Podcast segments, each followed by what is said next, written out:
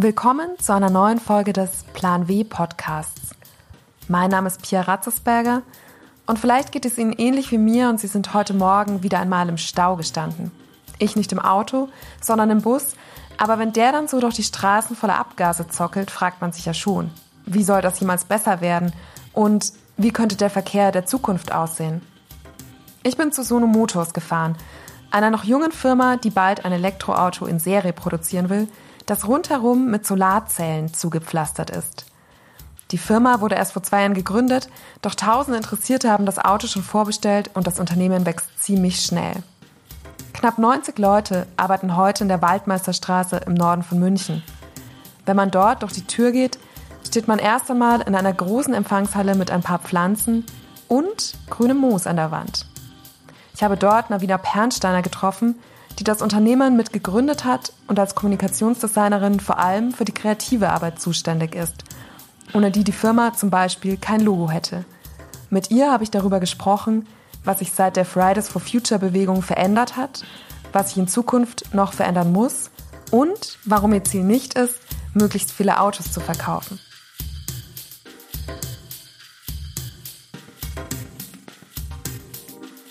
Jetzt ist ja plötzlich Klimawandel ein Riesenthema. Ihr habt ja aber schon vor dem großen Hype mit eurer Firma angefangen. Gab es da ein Erlebnis in der Schule oder in deiner Jugend im Urlaub, was dich irgendwie in der Hinsicht sensibilisiert hat?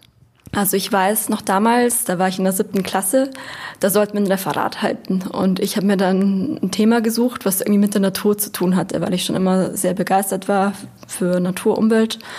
Ähm, und habe mich dann damals über den Golfstrom informiert. Also es war im, Fach Erdkunde.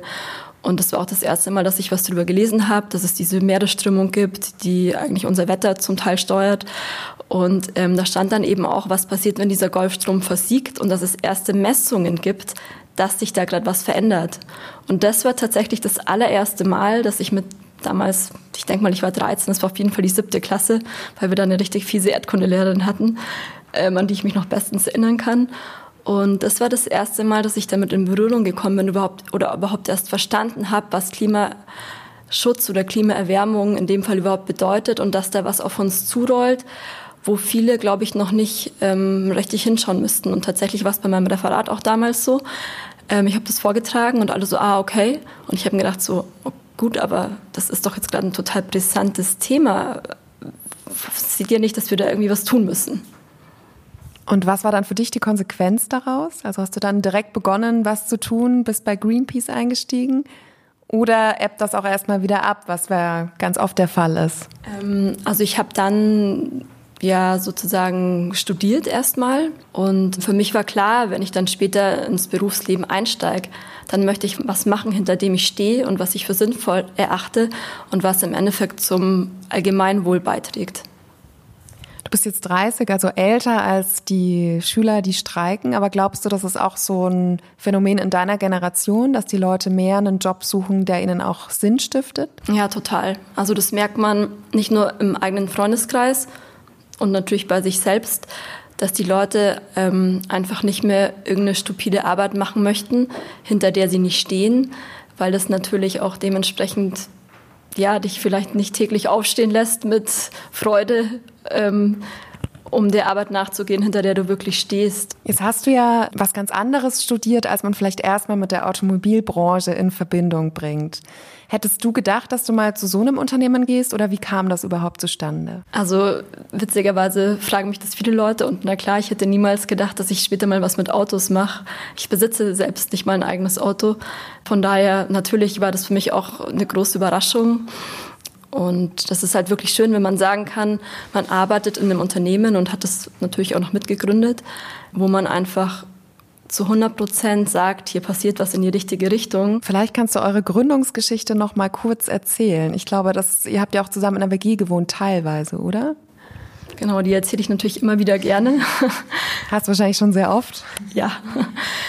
Genau, es war so, dass wir uns ja eben von früher alle kannten und anfangs gar nicht so viel miteinander zu tun hatten und dann ähm, einfach gemerkt haben, dass wir ganz viele Gemeinsamkeiten haben, eben dieser Klimaschutz und wir wollen das selbst in die Hand nehmen, wir möchten was tun. Und ähm, ich bin dann ja nach drei, vier Jahren, wo meine beiden Mitgründer schon am Projekt gearbeitet haben, dazugestoßen und habe eben davon erfahren und war dann total begeistert und habe gesagt, ja Leute, lasst uns was tun. Also das ist doch eine super Sache, die ihr da angestoßen habt und an, an der ihr schon so lange arbeitet. Ähm, wie wäre es denn, wenn wir diese, dieses Konzept in die Welt hinaustragen?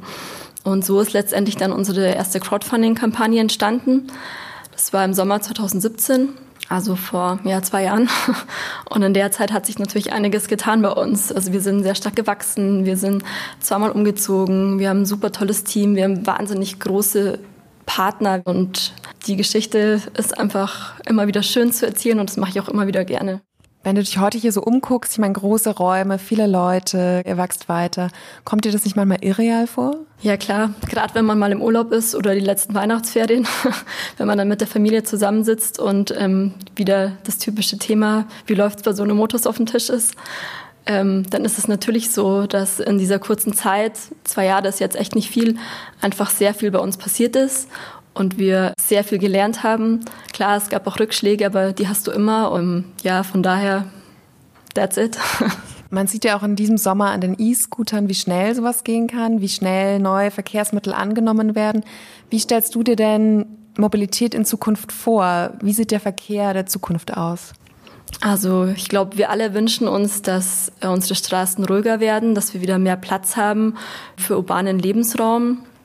Und das Ganze schaffen wir natürlich nur, wenn wir versuchen, die Autos auf den Straßen zu reduzieren. Und das wiederum schaffen wir natürlich nur, wenn wir die Autos, die aktuell 23 Stunden am Tag parken, effizient nutzen. Und da passt natürlich am optimalsten wieder unser Konzept mit den Solarzellen ähm, hinein. Dadurch, dass die Autos natürlich 23 Stunden am Tag rumstehen, schaffen wir es, kostenlos Energie zu generieren.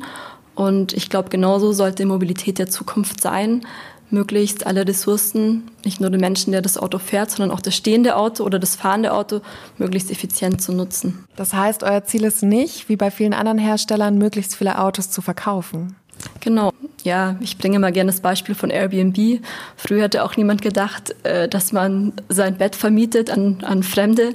Und das ist genau das, was wir schaffen müssen, dass wir die Leute dazu bewegen, nicht nur ihr Bett zu teilen, sondern auch ihr Auto. Bist du für autofreie Innenstädte? Mm, ich glaube, das kann man auch nicht so pauschal sagen, weil es einfach viele Orte gibt, wo man in den Innenstädten gerne mit dem Auto hin fahren möchte. Von daher muss es immer eine Zwischenlösung geben, beziehungsweise einen Mittelweg, wie alle damit zufrieden sein können, dass du bestimmte Ziele mit oder ohne Auto erreichst. Und es gibt immer mehr Sharing-Dienste, wie zum Beispiel die Scooter, die du gerade schon angesprochen hast.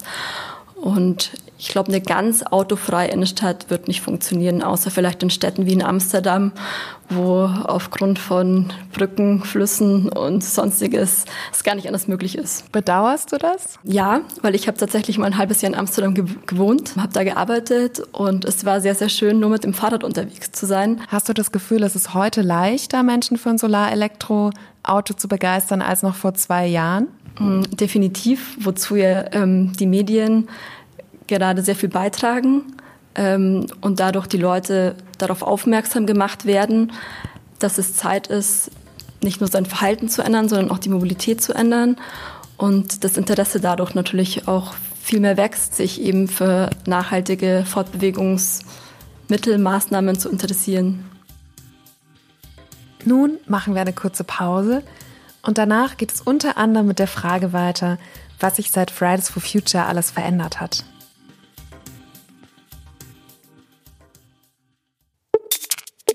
Werbung.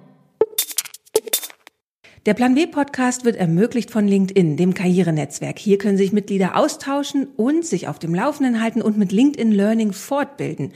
Über das Angebot spreche ich mit Denise Hähle, die zum LinkedIn Learning Team in München gehört. Habt ihr einen Überblick darüber, was am beliebtesten ist? Also was so die beliebtesten Videos, die beliebtesten Themen sind? Was wir halt feststellen, ist, dass ähm, Office 365 immer ein großes Thema ist, gerade weil Unternehmen äh, die neue Version einführen und auch schulen müssen. Ähm, ein anderes Thema ist auch, was oft ganz beliebt ist, ähm, sind die Kurse von bestimmten Influencern und Persönlichkeiten. Wir haben in der englischen Bibliothek beispielsweise Videokurse von Sheryl Sandberg und Ariana Huffington, wo es um so Themen wie Veränderungsmanagement, Resilienzen entwickeln, äh, Work-Life-Balance geht. Und das sind interessanterweise auch viele, viele Themen, die die äh, Mitarbeiter beschäftigen. Das heißt, es ist so ein bisschen zwischengelagert zwischen wirklich beruflichem und im privaten Kontext.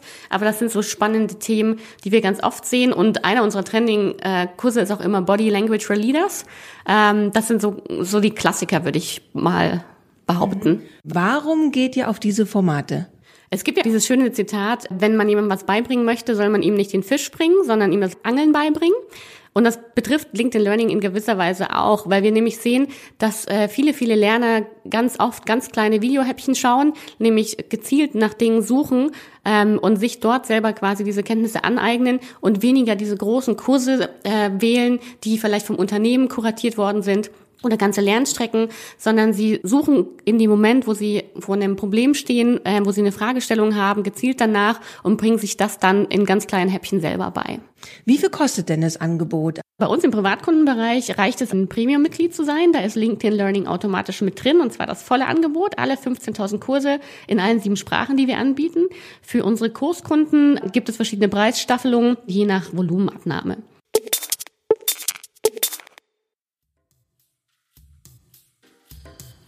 Wir sind zurück im Büro von Sono Motors mit Navina Pernsteiner. Auf dem Konferenztisch hier liegt etwas relativ Ungewöhnliches und zwar ein kleines Quadrat Moos. Warum das denn? Das sieht man hier ja sehr oft in den Räumen. Ja, das ist unser Moos, das wir im Innenraum des Sions verbauen. Zum einen, weil es klimatische Eigenschaften mitbringt, indem es Partikel aus der Luft bindet und zum einen natürlich, weil es ein ästhetisches Merkmal im Auto ist.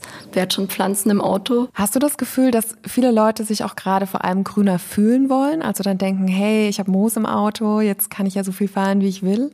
Also ich glaube, dass viele Leute denken, es ist jetzt gerade so ein bisschen Trend, irgendwie grün zu sein und vegan zu sein und nachhaltig zu sein.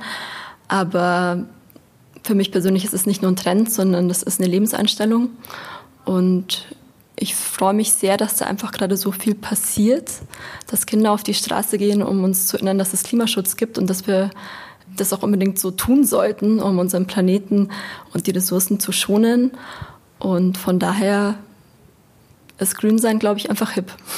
Hat sich dann die Bewegung Fridays for Future bei euch bemerkbar gemacht, vielleicht sogar in Zahlen? Ähm, ja, tatsächlich haben wir Praktikanten hier im Unternehmen, die, ich glaube, zwei oder dreimal auf den Demos waren und ich jetzt nicht. Ich war in Weilheim in meinem ähm, Wohnort einmal mit dabei. Aber es ist nicht so, dass seitdem ständig das Telefon klingelt und noch mehr Leute bestellen. Da müsste ich jetzt vorne ähm, bei unseren Mädels nachfragen. Aber es ist nicht so, dass sich da jetzt groß was verändert hat, sondern wir haben regelmäßig die Reserviererzahlen, die sich ähm, ja je nachdem anpassen, ändern, aber im Großen und Ganzen ist da die Zahl relativ konstant. Du hast es ja gerade schon selber gesagt, Nachhaltigkeit ist auch so ein Trendthema geworden. Weckt das nicht wahnsinnige Begehrlichkeiten bei großen Firmen, sich nach nachhaltigen jungen Startups umzuschauen? Mm, also mit Sicherheit. Dadurch, dass es ja ein Trendthema ist, man sieht ja, dass viele Firmen gerade auch da umsteigen und sich da komplett neu aufstellen und ähm, manche Logos von blau auf grün ändern, um jetzt mal in der visuellen Sprache zu bleiben. Und ähm, von daher ist es mit Sicherheit so, dass da der Fokus gerade drauf gelegt wird. Aber das liegt auch ganz stark daran, dass einfach die Nachfrage nach solchen Produkten, zum Beispiel biologischen Produkten oder eben klimafreundlichen, nachhaltigen Produkten, immer größer wird. Das heißt, dass sich diese Firmen ja letztendlich dem Markt auch anpassen. Wird es dann für euch dann immer schwerer, sich durchzusetzen, je mehr große auch Elektroautos bauen? Aber ihr seid ja trotzdem immer noch im Verhältnis dazu eine sehr kleine Firma. Ja, klar. Also jeder hat mal gleich klein angefangen, sozusagen, auch wir. Ähm, aber im Großen und Ganzen geht es ja darum, dass sich überall was verändert und wir sehen da solche Firmen nicht als Konkurrenz, sondern es geht ja genau bei dieser Bewegung darum, dass wir gemeinsam für Klimaschutz eintreten. Von daher ähm, freut uns, dass da immer mehr passiert. Und wie setzt man sich gegenüber den Großen durch? Also wie gesagt, wir sehen es da nicht als Durchsetzen, sondern wir sehen es als gemeinschaftliche Handlung, dass wir da alle zum Beispiel über Carsharing, da gibt es ja auch immer mehr Anbieter, die da aufpoppen und ihre Apps oder ihre Ideen an den Markt bringen, dass wir dafür sorgen, dass die Mobilität, vor allem die urbane Mobilität, sich ändert und ähm, dementsprechend die Ressourcen geschont werden und der Klimaschutz an vorderster Stelle steht. Was muss sich dann dann deiner Meinung nach noch in Richtung Klimaschutz und Wirtschaft tun? Was wäre die dringendste Richtlinie, die es braucht? Also ich glaube, ein sehr wichtiger Schritt ist definitiv, dass, so wie wir es bei Sono Motors schon machen, dass bestimmte Einkaufsrichtlinien auf Klimafreundlichkeit und vor allem auf soziale Fairness ausgelegt sind. Und ein Thema, das immer wieder diskutiert wird, ist natürlich die CO2-Steuer die uns alle helfen würde. Da brauchen wir auch nicht diskutieren. Von daher wären das zwei Punkte, die ich jetzt hier nennen würde. Das erste waren Einkaufsrichtlinien. Was bedeutet das? Kannst du es kurz erklären? Also wenn du mit Partnern zusammenarbeitest, arbeitest du ja bestimmte Einkaufsrichtlinien aus. Wie gehe ich vor, wenn ich zum Beispiel bestimmte Ressourcen beschaffe? Und darunter fällt natürlich soziale Fairness und Gerechtigkeit, zum Beispiel Kinderarbeit. Das heißt, wir legen in unseren Einkaufsrichtlinien da bestimmte Standards mit unseren Partnern fest, die genau auf diese Ziele einzahlen. Du würdest dir wünschen, dass diese Standards schon gesetzlich vorgegeben sind? Genau, weil das ein wichtiger Schritt in Richtung Klimaschutz und soziale Gerechtigkeit für alle ist. Kannst du vielleicht noch einmal ein Bild zeichnen, wenn du in 30 Jahren durch München gehst? Was siehst du dann? Wenn ich in 30 Jahren durch München gehe, dann sehe ich grüne Parks, Menschen, die mit der Mobilität vernetzt sind, die die voll ausgelasteten Fahrzeuge nutzen die vielleicht sogar schon ohne Fahrer unterwegs sind. Und ich sehe mehr freie Plätze, mehr urbanen Raum, den wir vielleicht nutzen können für Kinder, für Spielplätze, für Cafés, für ältere Menschen, um Sitzmöglichkeiten anzubieten. Und ja, ich sehe, dass wir einfach viel mehr im Einklang mit der Natur leben und die Natur in unser Leben integrieren. Was sind denn die größten Hindernisse auf dem Weg bis dahin? Also ich glaube, eines der größten Hindernisse ist, dass man eben die Leute dazu bewegt, auch tatsächlich umzudenken. Und da haben wir auch schon gesagt, hilft uns im Moment sehr, dass eben viele Kampagnen und viele Bewegungen und viele Firmen entstehen, die genau das vorantreiben und damit letztendlich ja wieder ähm, den Verbraucher, den Kunden zum Umdenken bewegen und weil es tut sich einfach gerade wahnsinnig viel und man macht den Radio an, man hört nur noch irgendwie das Wort Klimaschutz und Pariser Klimaabkommen und hier und da und man sieht einfach, dass es an der Zeit ist, dass wir nicht länger warten können, was zu ändern. Hat dich das überrascht, dass es dann plötzlich so durchbricht? Du hast erzählt, du hast dieses Referat irgendwann in der Mittelstufe gehalten. Jetzt hat es ja doch noch einige Jahre gedauert, bis es plötzlich überall zu hören und zu sehen ist. Überrascht hat mich das nicht, weil klar war, dass es irgendwann so weit kommt, weil es so weit kommen musste. Und von daher sind wir da, kann ich mich nur wiederholen, einfach auf dem richtigen Weg. Du hast ja auch schon angesprochen, dass ihr rundherum nachhaltig sein wollt, also eben auch die Produktion mit Ökostrom stemmen und so weiter. Was sind denn da manchmal Hürden, die sich plötzlich auftun, die man vielleicht gar nicht erwartet hätte, auch ganz im Kleinen? Also wir versuchen natürlich, wo es nur geht, nachhaltige Lösungen zu finden. Und Hürden sind zum Beispiel, als wir hier eingezogen sind, war natürlich unser Stromanbieter, den Vertrag, den wir übernommen haben, war einfach ein Mix aus verschiedenen Stromanbietern. Und eines der ersten Dinge, die, ja die wir halt getan haben, dass wir uns nach einem neuen Anbieter umgesucht ha umgeschaut haben, der 100% Ökostrom anbietet. Mir ist zum Beispiel aufgefallen, dass ihr im Badezimmer hier ein Handtuch habt und nicht diese Papierteile, wo man immer sofort das nächste wegwirft. Das ist zum Beispiel auch ein, ein kleiner Hinweis, dass wir wirklich bis ins kleinste Detail darauf achten, unserer ganzen Vision äh, treu zu bleiben und alles so umzusetzen, dass es von vorne bis hinten passt und ein Beispiel, das mir jetzt spontan noch einfällt, ist, dass wir zum Beispiel ein veganes Catering haben. Wir hatten erst ein vegetarisches Catering und haben es dann auf vegan umgestellt vor, ich glaube, knapp einem Jahr. Und ist es nicht manchmal ermüdend, wenn man denkt, ach, wir machen hier so viel und wir tun und machen und dann sieht man sich um und merkt, dass es doch eben der Großteil der Wirtschaftsunternehmen noch anders funktioniert? Nee, das sehe ich gar nicht als ermüdend, überhaupt gar nicht, weil es gibt einfach so viel noch zu tun und es gibt noch so viel, wo wir einfach wissen, dass wir es ändern können und es oft einfach an der Bequemlichkeit der Leute liegt, dass sie es nicht ändern wollen. Und für mich ist es nicht ermüdend, sondern für mich das, ist es ein Ansporn, immer weiterzumachen und immer mehr zu versuchen, die Leute zu überzeugen, ähm, im positiven Sinne. Und ähm, das habe ich zum Beispiel wieder gesehen. Wir hatten vor ein paar Wochen hier ein Open House Event. Und da hat man einfach immer schöne Gespräche und merkt einfach, wenn man mit den Leuten bestimmte Sachen bespricht oder ja, einfach seine Standpunkte erklärt, wieso man das Ganze angefangen hat, dann ist da volles Verständnis da und, und ja, zum Teil sogar auch Bewunderung. Und der Ansporn, sein Leben auch so auszurichten, dass es ein Stückchen besser wird. Hast du das Gefühl, du schaffst es immer oder gibt es auch bei dir eben Momente, wo du merkst, ja, okay, das funktioniert jetzt eben mal nicht mit dem nachhaltigen Leben? Ach, ich glaube, das ist einfach auch nicht möglich. Niemand ist zu 100 Prozent perfekt und das bin ich auch nicht und das will ich auch überhaupt nicht über mich behaupten. Und das liegt auch äh, bei jedem natürlich in der Selbstverantwortung, inwieweit er da gehen möchte. Und ich kaufe auch manchmal irgendwas, was in Plastik verpackt ist. Klar, und das kannst du oft ja auch gar nicht vermeiden. Aber jetzt macht in Weilheim zum Beispiel ein plastikfreier Supermarkt auf. Und da weiß ich schon, dass ich ganz sicherlich Stammkundin sein werde. Dann vielen Dank dir, Navina Pernsteiner. Sehr gerne, hat mich gefreut.